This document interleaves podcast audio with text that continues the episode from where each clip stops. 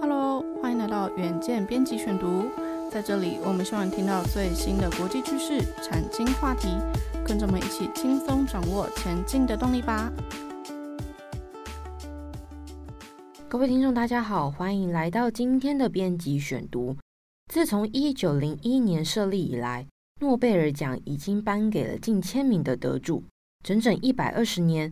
诺贝尔的遗产不仅没有花光，还越花越多钱。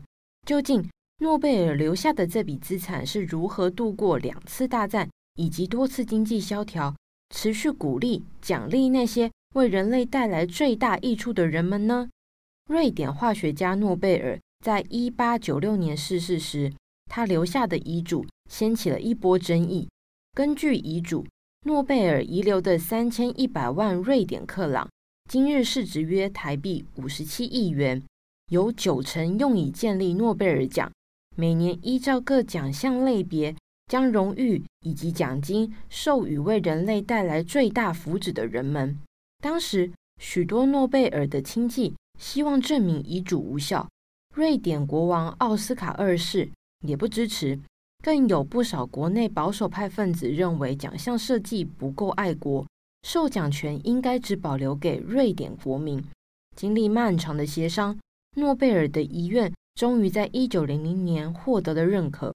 同年，成立了诺贝尔基金会，负责管理诺贝尔的庞大遗产，确保这笔资金足以支持诺贝尔奖永远的运作下去。有趣的是，如今一百二十年过去了，诺贝尔奖发出去的奖金早已经过亿，可是诺贝尔的遗产为什么还没有发完？严格来说，每年分发的奖金并不是诺贝尔最早留下的那笔钱，而是那笔钱的利息和投资收益。台湾的糖奖也是采用这一个运作模式。根据诺贝尔遗嘱的规划，这笔遗产将用以投资安全的证券，以利息收益支付奖金。以当时的意义来说，安全的证券可以理解为风险低的政府公债，或是安全性可相比拟的不动产抵押证券等。不过，经过数十年的经济社会变迁，安全的投资策略也需要调整。一开始，诺贝尔奖的利息其实不高，奖金也不丰厚。一九零一年的首届获奖者获赠了十五万瑞典克朗的奖金，这约合目前八百九十万瑞典克朗的市值，也就是新台币两千八百四十万元。在诺贝尔奖成立的最初五十年间，投资收益普遍不是很高。一般只有二到三 percent。由于基金会把钱妥善运用于投资，诺贝尔奖奖金在一九二三年后开始终于有所增加。后来，瑞典政府决定施以援手，支持基金会投资收益更高的产品。于是，基金会开始投资股市。一九八零年，美股开启一轮长期的牛市，诺贝尔基金会的收益也大幅的上涨。一九八七年末，基金会投入美股的资产总市值高达十二点八七亿瑞典克朗，远远超过当初三千一百万瑞典克朗的原始价值。股市收益的节节攀升，加上房地产等其他投资的收益，使得诺贝尔基金会的资产水涨船高。到一九九九年末，诺贝尔基金会的资产总市值达到三十九点三十八亿瑞典克朗。特别的是，每年奖金的数额。也因为投资的收益波动而变化。一九八一年，每个奖项的奖金是一百万瑞典克朗，到了两千零一年，已增至一千万瑞典克朗，维持超过十年。奖金的货币价值也在这段期间超越了一九零一年的十五万瑞典克朗。然而，两千零一年的互联网泡沫和两千零八年全球金融危机，诺贝尔基金会也遭受到波及，损失了超过五分之一的投资。为了减低市场风险，基金会也开始加大对冲基金的投资。二零一九年，诺贝尔基金会的投资配置中，股票超过一半，房地产与基础建设投资十 percent，还有固定收益类产品十 percent，加上对冲基金二十五 percent，其中约有来自二十五间公司的四十档基金。基金会正因如此，让财富的雪球逐渐越滚越大。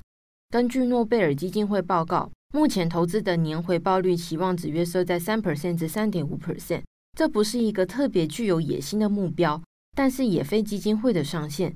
事实上，在二零二零年间，基金会的投资组合达到八点五 percent 的报酬率，二零一七年就任基金会首席投资长的伯格曼，在俄乌战争爆发前的一段专访中特别表示，二零二二年基金会的投资策略决定逐步增加持有的私募股权，在占据投资组合的五十五 percent 的股票配置中，将私募基金比例七 percent 翻升至十五 percent。他认为，考量到公开市值股票估值以及固定收益的有限报酬，再加上通膨的影响，要达到三 percent 年度报酬率，并非易事。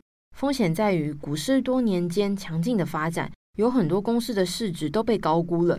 当然，现在经济体中流通着大量的资本，公司们也缴出亮眼的收益，但这是可能逆转的。伯格曼表示，而且如果通膨导致大幅的升息，公司的借贷以及计划营运的难度都会提升，提升创投的资产配置比例，虽然会面临更大公司破产的风险，但是伯格曼指出，这类型的风险是最不受公开市场股票影响的。对于已经持有许多公开市场股票的投资组合来说，会是一个不错的选择。另一项重点是，基金会持续寻找理想的基金管理团队。对诺贝尔基金会的要求而言，理想的团队会是具有常年交易幸运记录、策略偏向防御性投资，并且特别关注优质公司的人。在守成的大方针下，基金会也会持续观察，并增加一些具有增值前景但不至于影响整体投资组合的基金投资。在历代成员的努力下，二零二零年基金会的资产总额已经超过五十一亿瑞典克朗，约新台币一百六十二亿元。是当年遗产的将近三倍。以上就是今天的编辑选读。如果你喜欢远见 On Air，欢迎赞助或是留言给我们。想了解更多文章内容，也欢迎参考资讯栏的连接。最后，请大家每周锁定我们，陪你轻松聊产业、财经、国际大小事。下次再见，拜拜。